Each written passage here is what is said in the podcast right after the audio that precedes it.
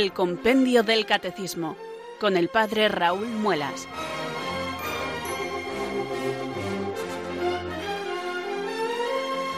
Muy buenas tardes, queridos oyentes de Radio María. Son las cuatro, las tres en Canarias. Aquí comienza una nueva edición del Compendio del Catecismo. Reciban un saludo muy cordial del Padre Raúl Muelas, que un día más les habla desde estos micrófonos de Radio María, la radio de la Virgen, la fuerza de la esperanza. Sed todos bienvenidos.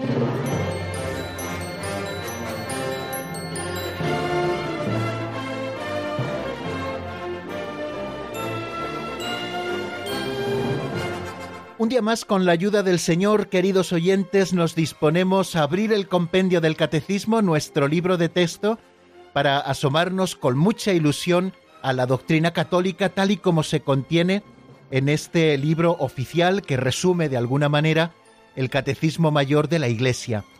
Y lo hacemos siempre encomendándonos al Señor, porque nadie puede decir que Jesús es el Señor si no es bajo la inspiración del Espíritu Santo. Por eso nosotros, cada día cuando empezamos el estudio de la doctrina católica, le pedimos al Señor que nos envíe su Santo Espíritu, que ilumine nuestra inteligencia y que fortalezca nuestra voluntad para que nosotros podamos conocer a Dios. Por eso rezamos así. Ven Espíritu Santo, llena los corazones de tus fieles y enciende en ellos el fuego de tu amor. Envía Señor tu Espíritu que renueve la faz de la tierra. Oh Dios, que llenaste los corazones de tus fieles con la luz del Espíritu Santo, concédenos que, guiados por el mismo Espíritu, sintamos con rectitud y gocemos siempre de tu consuelo. Por Jesucristo nuestro Señor. Amén.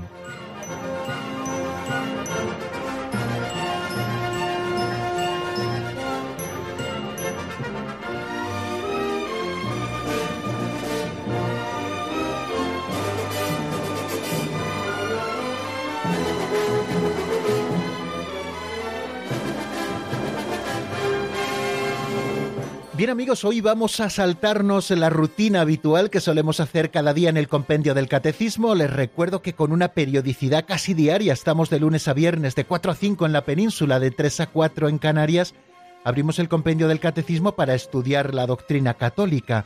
Bueno, pues hoy no vamos a tener las pinceladas de sabiduría, tampoco vamos a hacer resumen de lo que vimos en nuestro último programa y tampoco vamos a seguir avanzando en el estudio de nuevos números sino que vamos a hacer un programa especial de repaso desde el número 33 del compendio del catecismo, donde comenzábamos en la segunda sección que se titula así La profesión de la fe cristiana. Ya saben que el catecismo tiene cuatro partes. La primera parte es la profesión de la fe, la segunda parte es la celebración del misterio cristiano, la tercera parte es la vida en Cristo, todos los temas de moral, y la cuarta parte la oración cristiana. Bueno, nosotros estamos todavía en la primera parte. Una primera parte que tiene eh, dos secciones.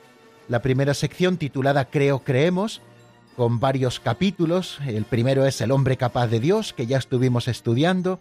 El segundo capítulo que Dios viene al encuentro del hombre, donde nos estuvimos deteniendo en el misterio de la revelación de Dios y de la transmisión de esa divina revelación. También estuvimos estudiando y acercándonos al tema de la escritura y luego un tercer capítulo de esa primera sección que es la respuesta del hombre a Dios, que es la fe, la obediencia de la fe.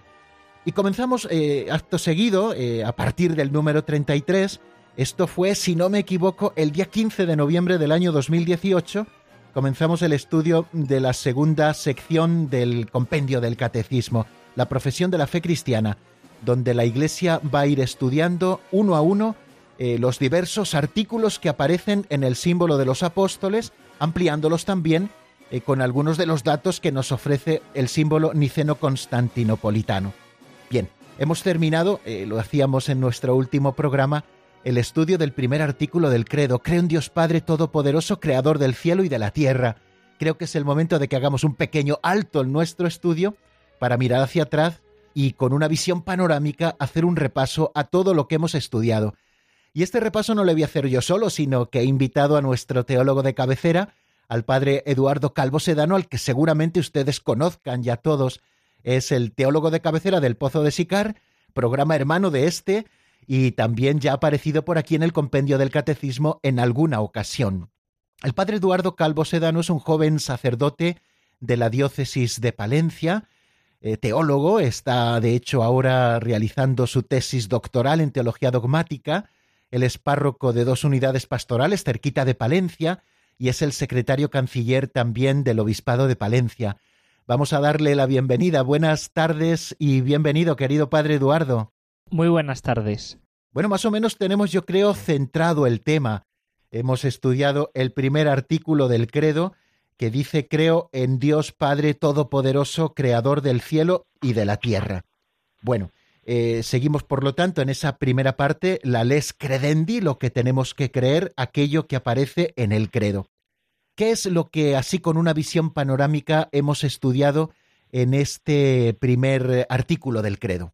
Bueno, pues nada, primero yo creo que agradecer al padre Raúl la posibilidad de estar aquí en el compendio del catecismo. Es para mí todo un honor explicar el catecismo de la Iglesia o bueno, acercarnos un poco al, al catecismo por medio de su compendio, de esa síntesis magnífica por medio de preguntas y respuestas que nos ayuda a adentrarnos en su contenido de una manera más asequible. Yo creo que es bastante pedagógico este sistema de preguntas y respuestas porque siempre por medio de una pregunta indagamos en el contenido de la doctrina de una manera probablemente más eficaz que si nos metemos de lleno así en, en textos, ¿no? Sin más, sino que la pregunta siempre diríamos que incide en las ideas que luego la doctrina, el texto va, pues va a responder evidentemente, ¿no? Bueno, todo un placer, todo un placer adentrarnos en, en este símbolo ahora de la fe, ¿no?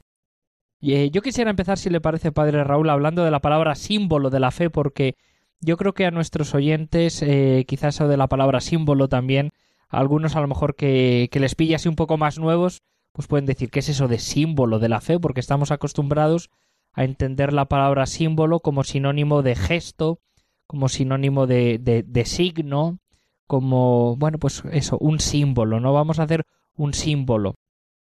Bueno, pues aquí la palabra símbolo tiene una etimología griega. La palabra símbolo significa aquello que nos conduce a.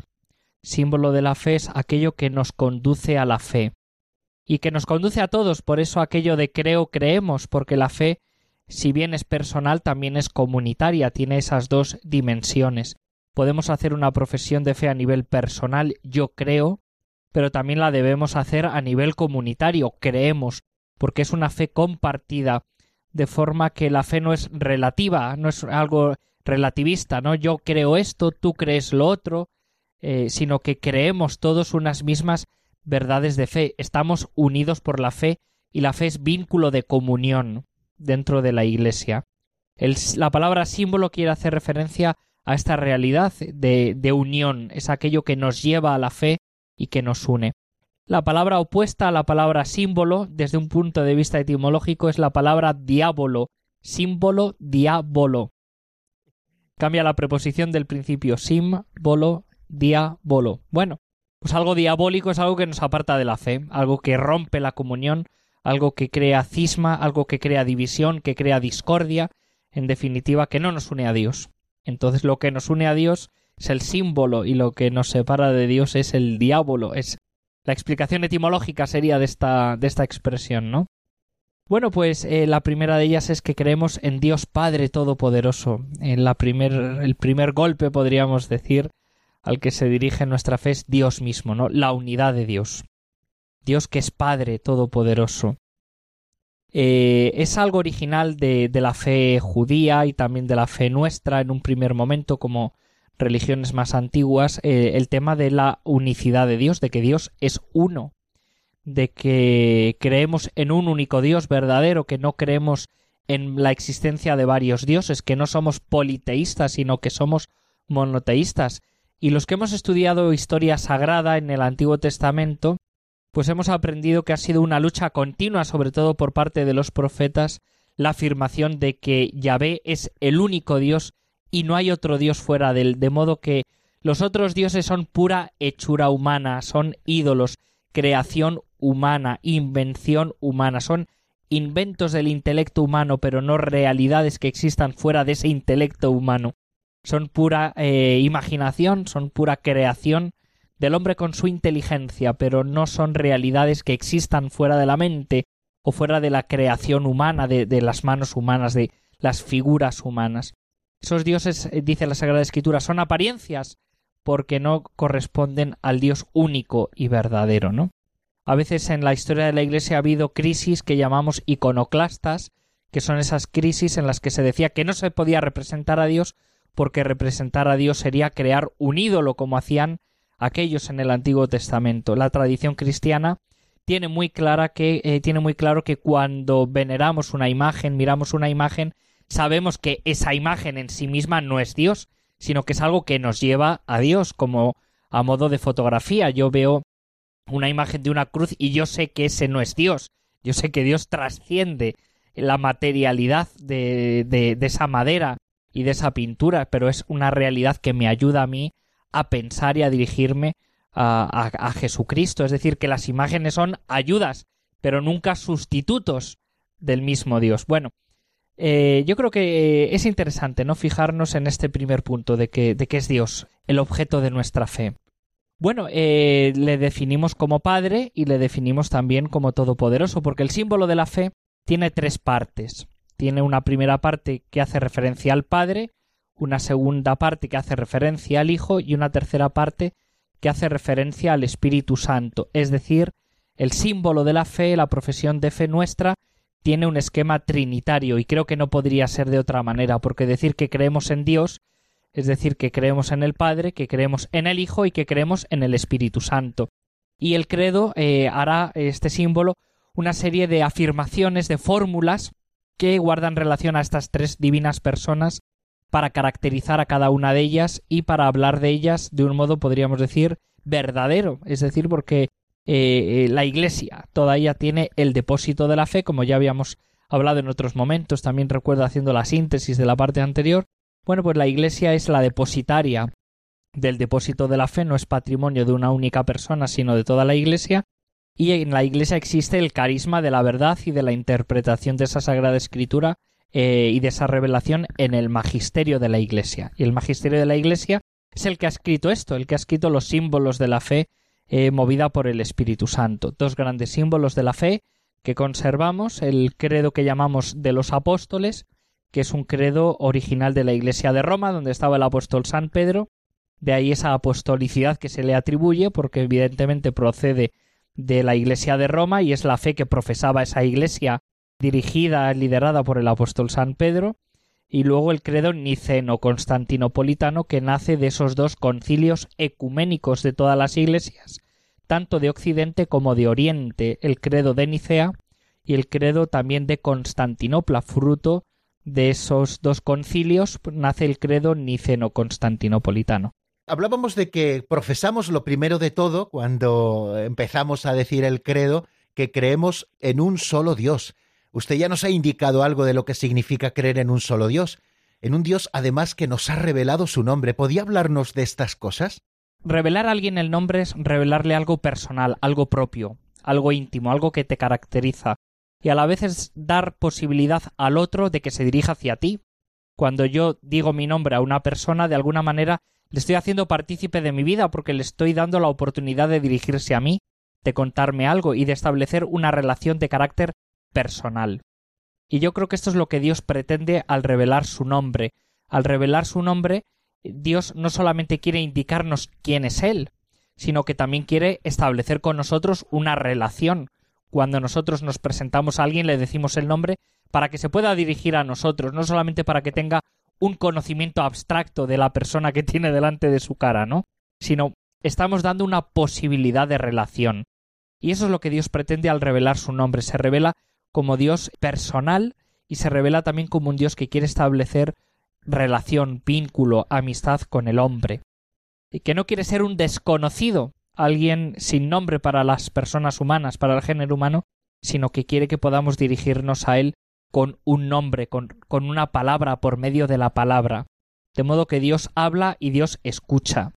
Y luego en sí misma la palabra Yahvé, el nombre de Dios, bueno, pues nos revela quién es Él, es el que existe, el que es, que era y que será, y además de un modo dinámico, es decir, el que, el que actúa, el que actuó y el que actuará. Hace referencia a esa plenitud de ser de Dios.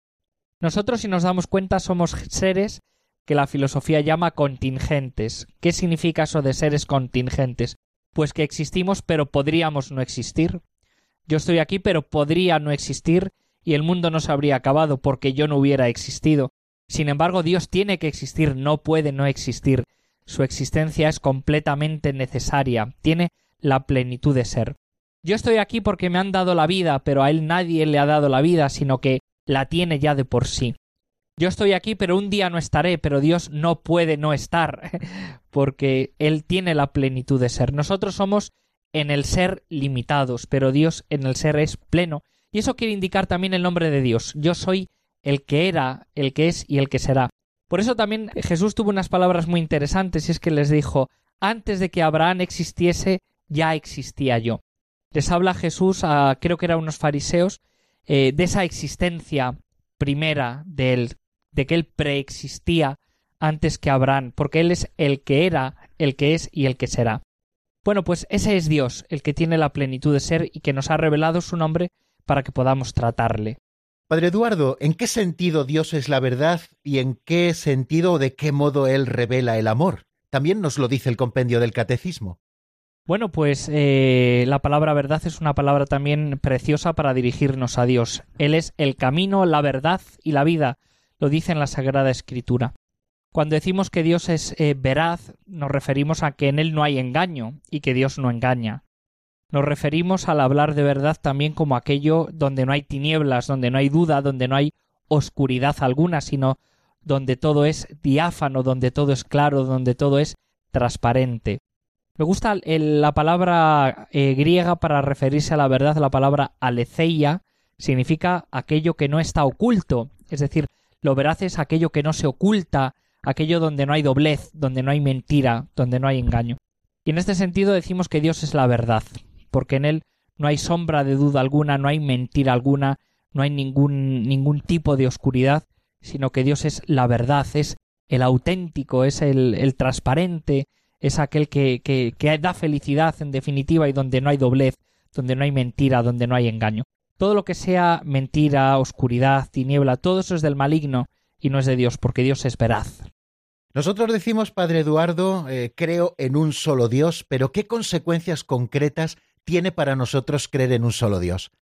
Bueno, para nosotros la creencia en un solo Dios, por una parte podríamos decir que es, filosófica, porque, bueno, filosóficamente podemos llegar a concluir efectivamente la existencia de, pues, de un único Dios, de un único Dios verdadero, creador de todas las cosas, que tiene esta plenitud de ser, pero también accedemos por la fe, y acceder por la fe significa que ese conocimiento además se amplía y, podemos llegar también a establecer como unas consecuencias que tiene el descubrir a ese único Dios, descubrir su grandeza, descubrir su majestad, y implica una nueva forma de vivir, indica una forma de vida, yo diría en primer lugar, de acción de gracias, también lo dice el catecismo, y de confianza. Cuando uno descubre que hay alguien que te antecede, que te ha dado el ser, que te ha dado la vida, que te espera también después de la muerte, pone mucha esperanza en el corazón humano, eh, ayuda, diríamos, a vivir con ese agradecimiento, con esa confianza, con ese sentido también, pues, de, reconciliación interna, yo diría, incluso de, de paz interna, de, de, alegría.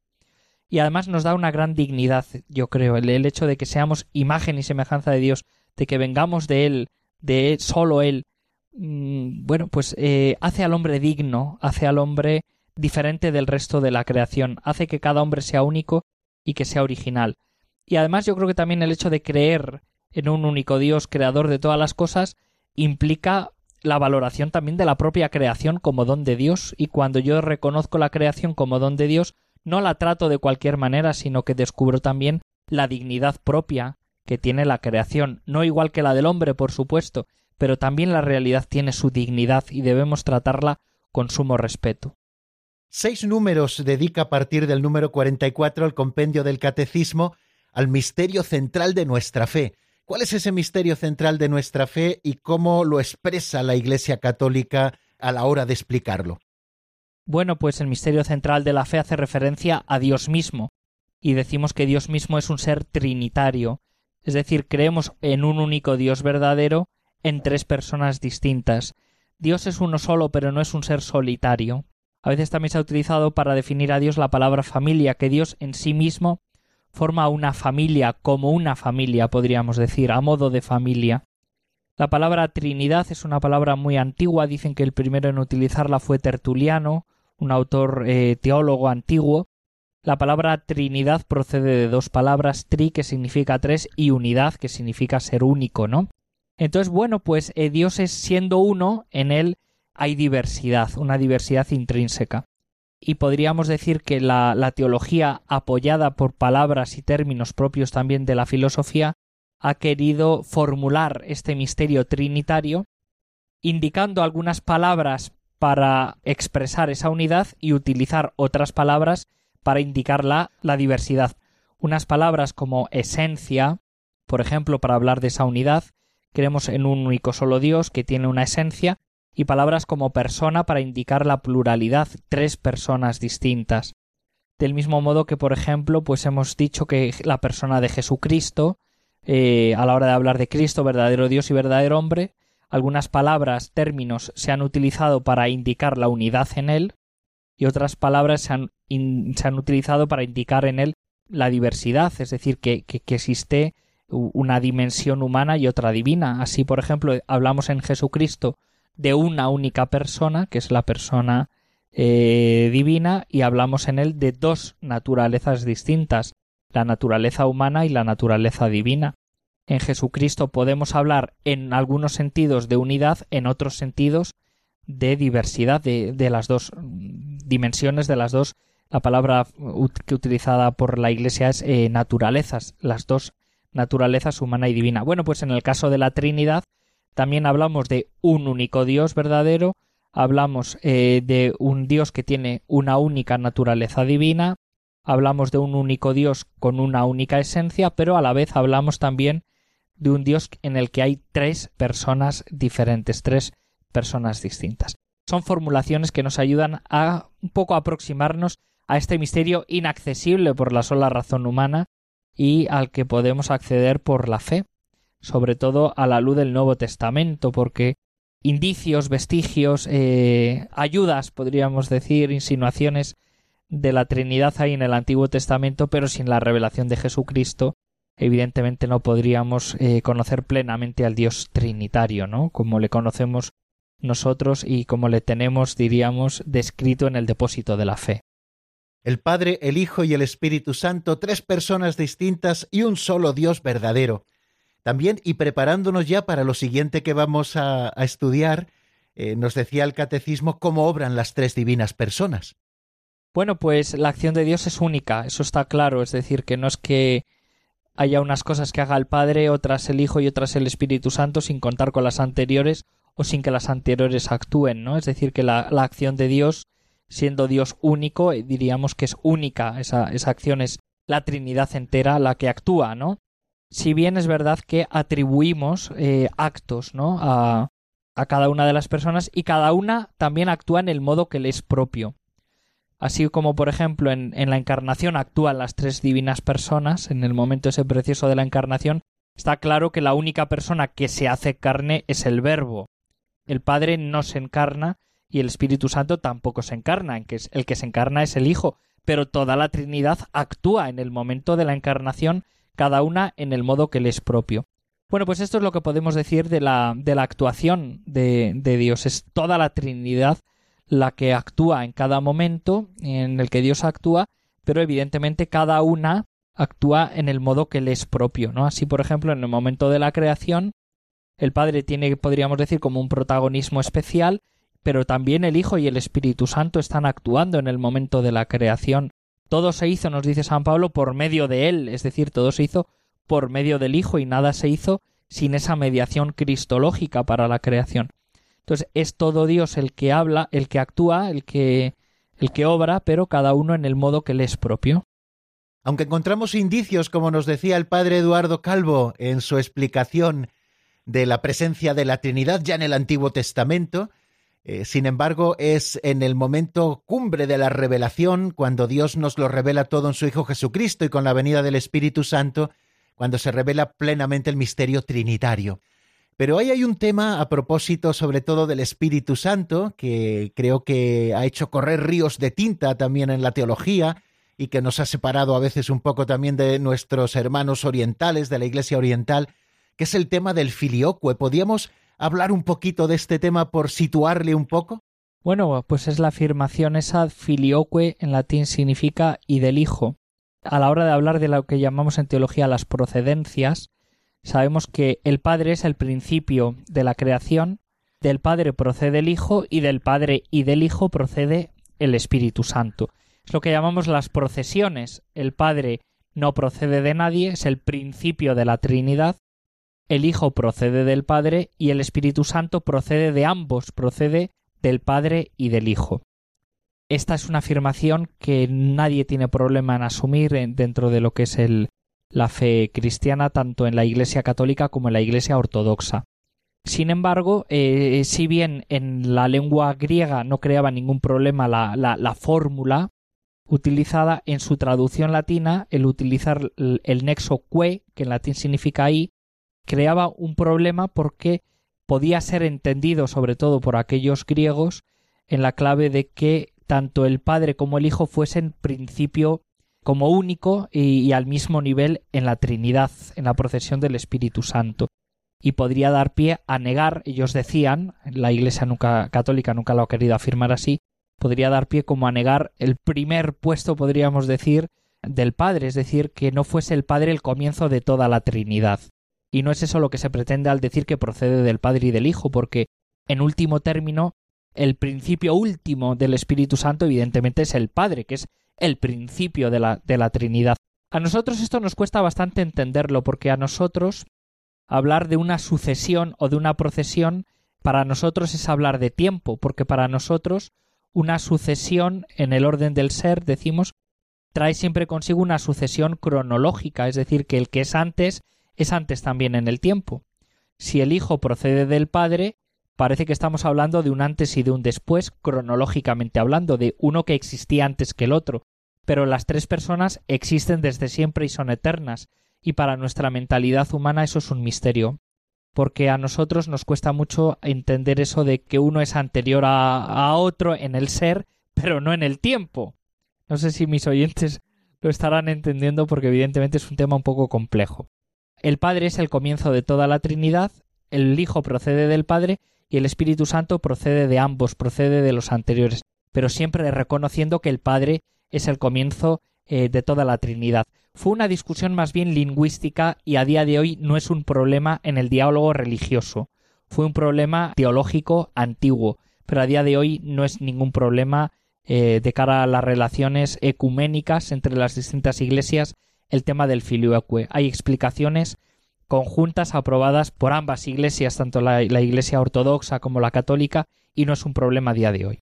Siempre digo que el padre Eduardo tiene la virtud de hacer fáciles incluso las cosas más complicadas, y creo, queridos oyentes, que así lo están constatando ustedes y yo, así lo estamos haciendo esta tarde, eh, haciendo repaso de lo que hemos estado viendo a propósito del primer artículo del credo, y yo les invito a que nos detengamos un poquito en nuestra reflexión, en nuestro repaso, para poder volver un poco también mentalmente sobre lo que estamos diciendo o poder eh, repasar un poco los subrayados que ustedes vayan viendo en este momento.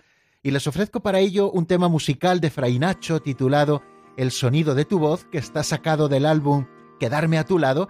Y enseguida estamos nuevamente con ustedes para seguir repasando a partir del número 50 del compendio. Que puedes amansar las tempestades, ven aquí deprisa, que me ahogo en males sin ti. Tú que limpias de dolor los corazones, ven y limpia el mío que de sucio encoge sin ti. Tú que puedes dibujarme una sonrisa, ven aquí deprisa y píntame la mía. que puedes inspirar nuevas canciones. Ven, inspira mi alma y llénala de amores, porque tú eres mi inspiración y mi alma canta al sonido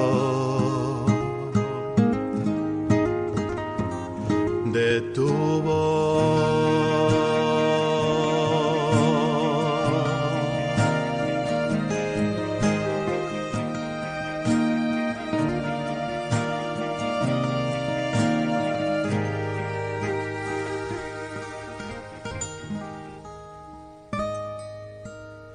Que calmas al impetuoso viento,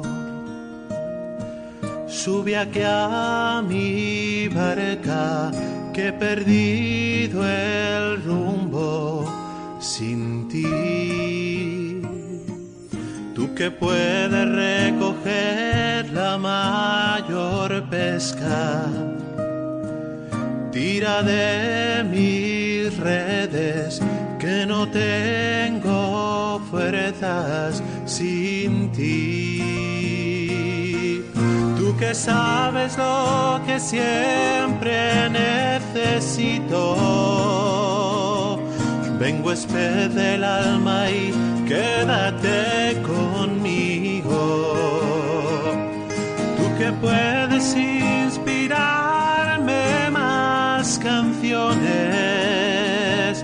Ven, inspira mi alma y llénala de amores. Y es que tú eres mi inspiración y mi alma canta al sonido de tu voz.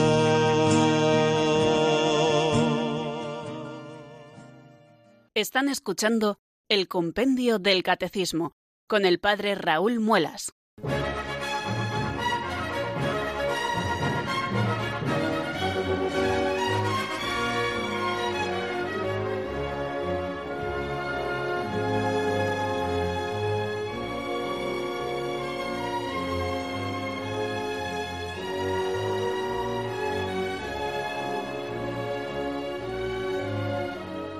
Bueno, pues continuamos, queridos oyentes. Aquí estamos en Radio María, en el Compendio del Catecismo. Hoy estamos haciendo una edición especial de repaso de todo el primer artículo del credo, tal y como nos lo expone el Compendio del Catecismo de la Iglesia Católica, a partir del número 33 y hasta el número 78 que hemos estado viendo.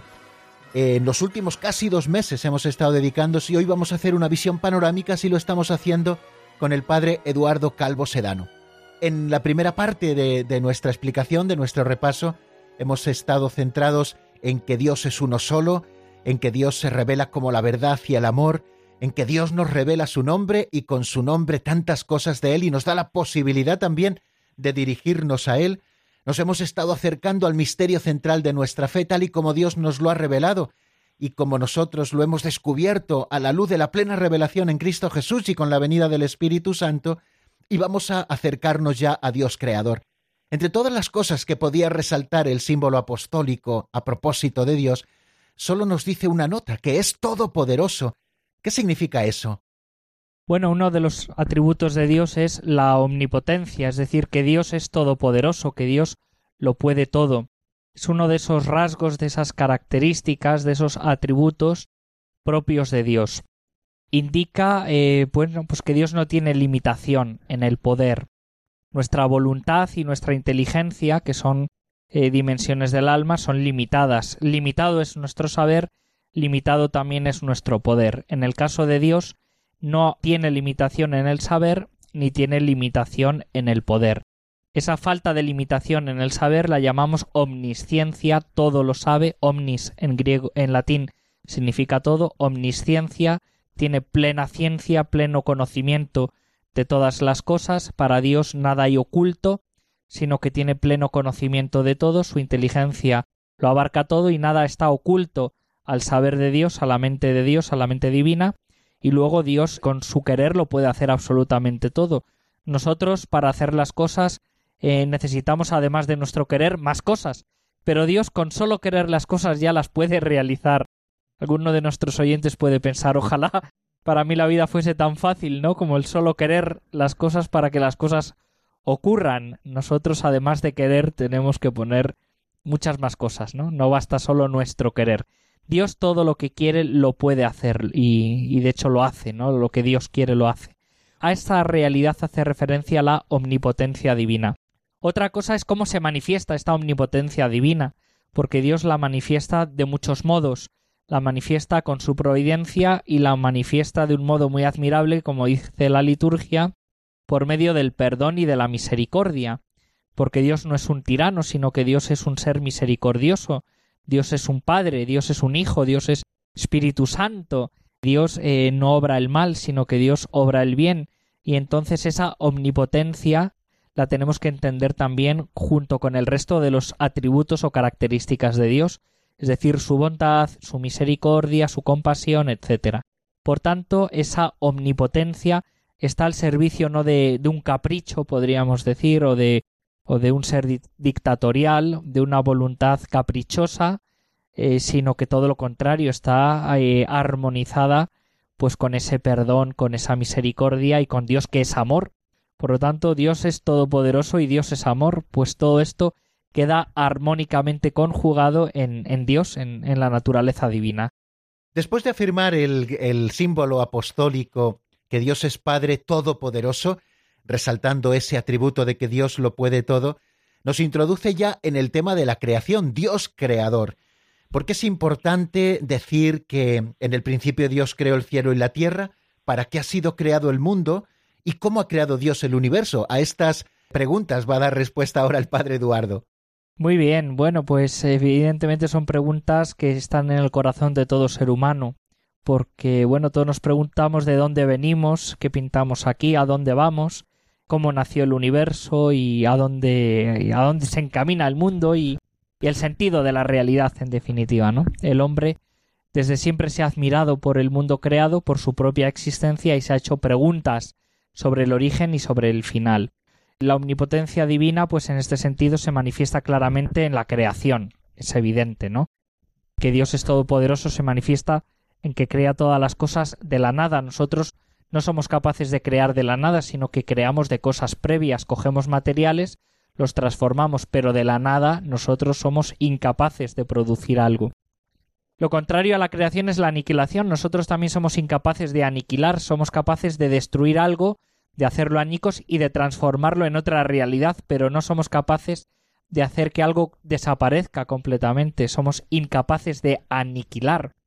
Yo puedo coger algo y lo puedo quemar, pero quemarlo significa transformarlo en humo y en cenizas, pero no hacer que desaparezca. Yo puedo coger un cristal y lo puedo romper, pero romperlo es eh, hacerlo trozos pequeños. Muy pequeños quizá, pero no puedo aniquilarlo, no puedo hacer que eso pase del ser al no ser, no puedo quitarle la existencia, yo no puedo quitar la existencia a ningún ser, igual que no puedo crear la existencia de la nada. Dios eh, manifiesta también su omnipotencia, manifiesta que es todopoderoso por medio de la creación, es capaz de crear de la nada cuando el hombre no puede hacerlo. Y Dios no aniquila por el amor de Dios, porque Dios es amor, pero de un modo absolutamente hablando podría hacerlo. No lo va a hacer, no va a aniquilar a nada ni a nadie, pero podría hacerlo. Es un supuesto, pero no lo va a hacer, pero podría hipotéticamente hacerlo porque al igual que da el ser, podría quitar el ser. Otra cosa es que pudiendo no quiera hacerlo. ¿Por qué ha creado Dios el mundo? Eh, ¿Cómo ha creado Dios el mundo? Bueno, sabemos que Dios ha creado al mundo no porque Él lo necesitara para ser feliz. Dios es plenamente feliz. Dios es plenamente bueno, no necesita de las criaturas. Entonces, ¿por qué ha creado Dios? Pues ha creado por puro amor. Y ha creado porque le sale de dentro, podríamos decir. No porque lo necesite, sino porque el amor es fecundo, el amor tiende a expandirse, el amor de Dios, pues es como una consecuencia lógica de ese, del ser propio de Dios que es amor. Y no nos ha creado para otro fin que para Él. Es decir, que nos ha creado para darle gloria. Y la gloria de Dios es que el hombre viva. Es decir, que en la medida en que nosotros somos amor, somos semejantes a Dios, y en la medida en que creamos un mundo semejante al querer de Dios, es decir, transformado por el amor, pues estamos dando cumplimiento al fin de la creación. Dios lo ha creado todo para, para su gloria, es decir, para que comparta pues su belleza, comparta su bondad, comparta también la verdad de Dios. Este es el fin del hombre. San Ireneo decía una frase preciosa y es que la gloria de Dios es que el hombre viva y la vida del hombre es la visión de Dios. Bueno, luego el cómo ha creado Dios el universo, ahí, bueno, pues eh, en un modo podríamos decir teológico, pues podríamos decir que le ha creado de la nada y, que le ha creado a partir de, pues, movido por su bondad. Luego ya diríamos que los pormenores habría que preguntárselos a la ciencia, es decir, cómo el mundo luego ha ido evolucionando y cómo el mundo eh, ha ido, bueno, pues eh, madurando, mm, etcétera, y incluso datar el origen del mundo, eso es labor de la, de la ciencia, saber la antigüedad que tiene el universo, hay distintas hipótesis científicas, ¿no? Nosotros cuando hablamos desde un punto de vista teológico del origen del mundo, del origen del universo, estamos hablando del momento del paso de la nada al ser, no estamos hablando sobre cómo diríamos ya el algo, eh, la materia o, lo previo a la materia o lo que fuera, como lo, primero existente, pues ha ido evolucionando hasta crear eh, o hasta dar pie al, mundo, hasta, hasta, hasta, originar o derivar en el, en el mundo que conocemos. Cuando hablamos desde un punto de vista teológico, hablamos de ese momento que solo Dios puede hacer, que es el momento de la nada al ser, al ser lo que sea, porque hablan también muchos científicos de que lo primero no es la materia, sino una que hay una realidad previa a la materia. Bueno, pues esa realidad previa o lo que sea, ¿no? Lo que hubiere y que procede de la nada, pues es lo que solamente eh, a Dios podemos atribuir, ¿no? Porque la nada no es objeto de la ciencia, no es objeto científico. Y bueno, esto podríamos decir sobre el fin de la creación y sobre también cómo ha sido la creación del mundo, claro. Dios se manifiesta todopoderoso no solamente al crear el mundo de la nada, sino también al sostenerlo en el ser. Porque Dios eh, no crea el mundo y se desentiende de él, sino que sigue muy pendiente del mundo y lo sigue gobernando con ese concepto que nosotros llamamos providencia y de la que también nos habla el catecismo, el compendio del catecismo. Díganos algo a propósito de esto, Padre. Bueno, pues hablar de la providencia también es hablar de la relación de Dios con el mundo, porque hay religiones que si bien establecen, eh, y filosofías, vamos, si bien establecen la existencia de un Dios como origen de todas las cosas, dicho en término filosófico también como motor inmóvil, ¿no? que, preexiste a todo y que y a, se, a quien se debe la existencia de todo y que ha dado origen a todas las cosas y, dador de pues de la belleza al mundo, dador del movimiento, dador también bueno pues de, de tantas cosas ¿no? Que, que, existen del ser, de la vida. Entienden a, ese Dios diríamos como un ser que está en el origen pero que ya no se relaciona con, con lo que crea, sino que lo que crea ya tiene su propia autonomía, tiene sus propias leyes y, y, se puede entender las realidades de esa propia realidad sin necesidad de acudir a la, a la causa última, en definitiva, que, que sería Dios. Nosotros entendemos que Dios crea el mundo por amor y el que ama no se desentiende, sino que el que ama acompaña y, el que ama ayuda también, ¿no? En este sentido creemos en la providencia de Dios. Es decir, que Dios ha creado las cosas, ha creado la creación y a la vez acompaña a esa creación. No estaría bien entender esta providencia desentendiéndonos también de nuestra responsabilidad humana bueno, como Dios es providente, como Dios puede actuar, como Dios puede hacer, pues se lo pido y que lo haga Él, y si no lo hace, pues es malo. Sería, bueno, pues eludir la responsabilidad humana. Hay algunos que dicen, bueno, ¿cómo Dios permite el hambre en el mundo? Y dice, bueno, ¿y por qué lo permites tú, no? ¿Por qué lo permites tú? Porque a lo mejor le pides a Dios hacer algo que, que podrías hacer tú. Si bien es cierto que Dios lo podría hacer, también es cierto que Dios te ha creado libre y si Dios anulase o negase tu libertad, estaría privando al mundo de un gran bien, de un bien mayor, porque Dios permite el mal para salvaguardar nuestra libertad, entendiendo que nos privaría de un gran bien si no nos permitiese obrar libremente. Dios permite el mal para que podamos ser libres, porque si aniquilase él el mal, nos estaría aniquilando también la libertad, y eso sería, a ojos de Dios, un mal mayor. Puede costar entenderlo, pero es así Dios nos ha creado a su imagen y semejanza y nos ama tanto, tanto, tanto, que quiere respetar nuestra libertad, porque si no respetase nuestra libertad, nos estaría haciendo esclavos y no hijos. Si Dios no respetase nuestra libertad, estaríamos de alguna manera como dejando de ser su imagen y su semejanza, porque somos imagen y semejanza de Dios, entre otras cosas, por la libertad. Entonces, Dios cuando actúa en el mundo es muy, muy respetuoso con la libertad del hombre para no anularla. Y por eso a veces pedir cosas a Dios es pedirle un mal, en definitiva, o pedirle que obre lo que nosotros entendemos que es un bien y que probablemente lo sea, pero a costa de un bien mayor a los ojos de Dios, que es la libertad del ser humano. Bueno, pues así tenemos que entender también esta providencia. Dios acompaña, a Dios recrea también el mundo, pero quiere que nosotros también actuemos y no quiere anular la libertad propia del hombre. En este sentido también yo creo que el catecismo cuando habla del mal eh, lo hace también en, en estas claves, ¿no? El mal como ausencia de bien y el mal también, bueno, pues como eso que, que Dios permite porque quiere respetar la libertad humana. Avanzamos, queridos amigos, en este programa resumen del primer artículo del credo de todos los temas que hemos estado estudiando a propósito de esa afirmación que el símbolo de los apóstoles al comienzo del mismo hace, creo en Dios Padre Todopoderoso, Creador del cielo y de la tierra, Vamos a escuchar un nuevo tema musical, en este caso de John Carlo, titulado Vida Nueva, una canción eh, sacada del álbum Mi más grande pasión. Enseguida estamos nuevamente con ustedes.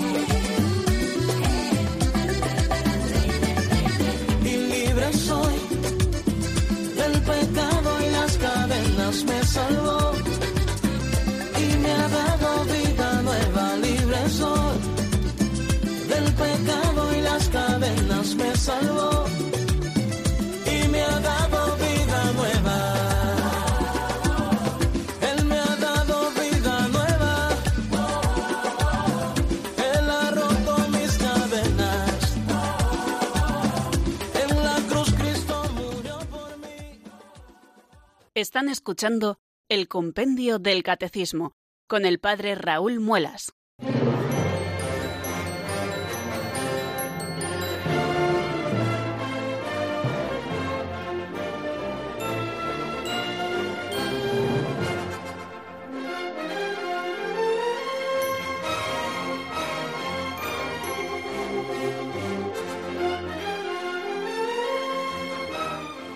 Estoy aficionando, queridos oyentes, a eso de no estar solo en el compendio del catecismo, sino a contar con la ayuda siempre fabulosa, siempre clarividente del padre Eduardo Calvo Sedano, sacerdote, que nos acompaña, eh, ya lo hizo en alguna ocasión y hoy también, y si Dios quiere mañana también estará con nosotros, repasando todo este primer artículo del credo, creo en Dios Padre Todopoderoso, Creador del cielo y de la tierra. No vamos a seguir avanzando porque mañana volverá y terminaremos con él todos esos números a partir del número 59 eh, y así hasta el número 78 haciendo repaso de todos esos números.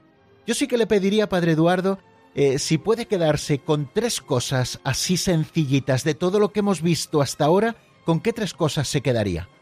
Bueno, pues bueno, son muchas las que podríamos destacar, ¿no?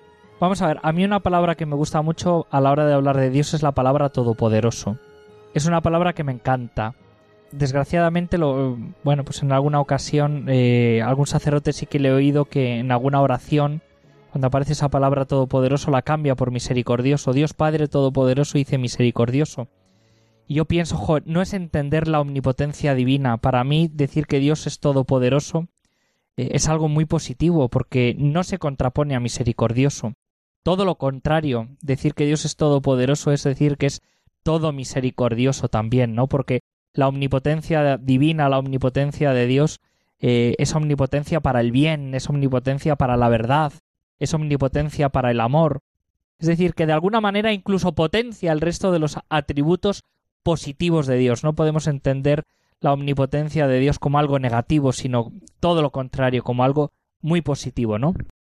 Me gusta mucho también de lo que hemos hablado el tema de la creación, ¿no? Es decir, que Dios es creador, que Dios está en el origen de todo, que crea no porque lo necesite Él para su propia vanagloria, sino que crea por amor, y creo que eh, bueno, pues es una realidad que nos beneficia mucho porque procedemos de sus manos, de las manos creadoras de Dios y además a imagen y semejanza suya hemos sido creados.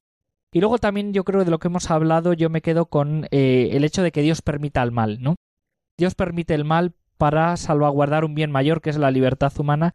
Incluso muchas veces también Dios en su providencia permite el mal, pero luego para salirse con la suya y sacar del mal también algún bien Dios a veces decimos que un refrán popular, ¿no? Que Dios escribe derecho en renglones torcidos y, y es que a veces Dios de alguna manera, respetando nuestra libertad, luego sabe reconducir las cosas. Y un ejemplo clarísimo es eh, la muerte de Jesucristo. Es un pecado terrible el, asesinar no solamente a un inocente, sino al mismo Dios, ¿no? Es un pecado terrible de, oposición al Creador, de, oponernos a, al, al amor sumo, ¿no? pero a la vez qué bien tan grande ha sacado Dios, eh, bueno, pues de, de, su propia muerte, de la muerte del Hijo encarnado, ¿no? Dios sabe sacar de esos males que permite bienes, porque respetando esa libertad, Él se las ingenia para producir bienes.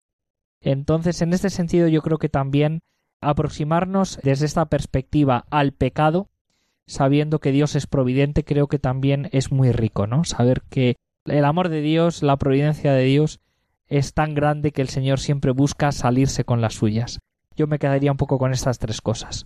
Bueno, pues las recogemos y las hacemos parte también de nuestro patrimonio intelectual porque de alguna manera vuelven a ser un resumen del resumen. Le pedí al Padre que se quedara con tres cosas, tres ideas de todo lo que hemos estado viendo en estos números y se quedaba con esas tres, que Dios es todopoderoso, ese atributo maravilloso de Dios que no se opone al de misericordia, ni se opone a ningún otro, sino que es tan fantástico reconocer a un Dios tan bueno que es todopoderoso, que todo lo puede, que es omnipotente.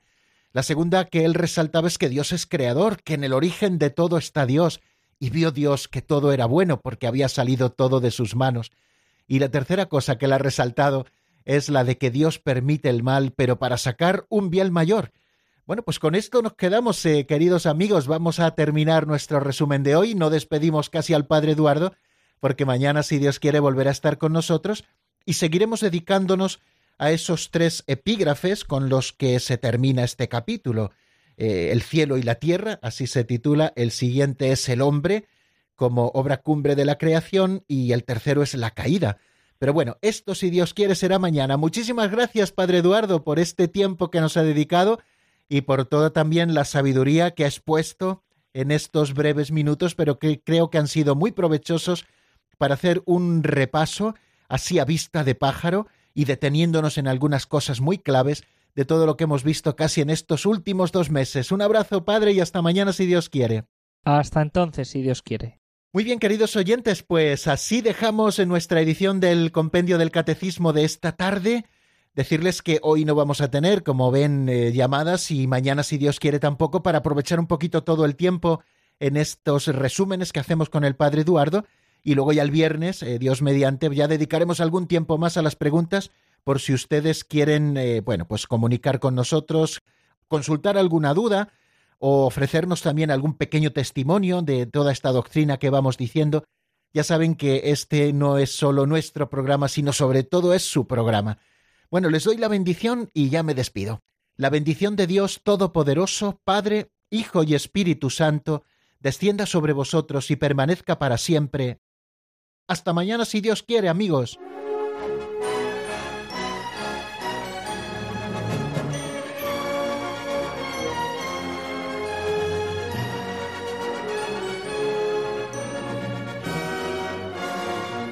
El Compendio del Catecismo con el Padre Raúl Muelas.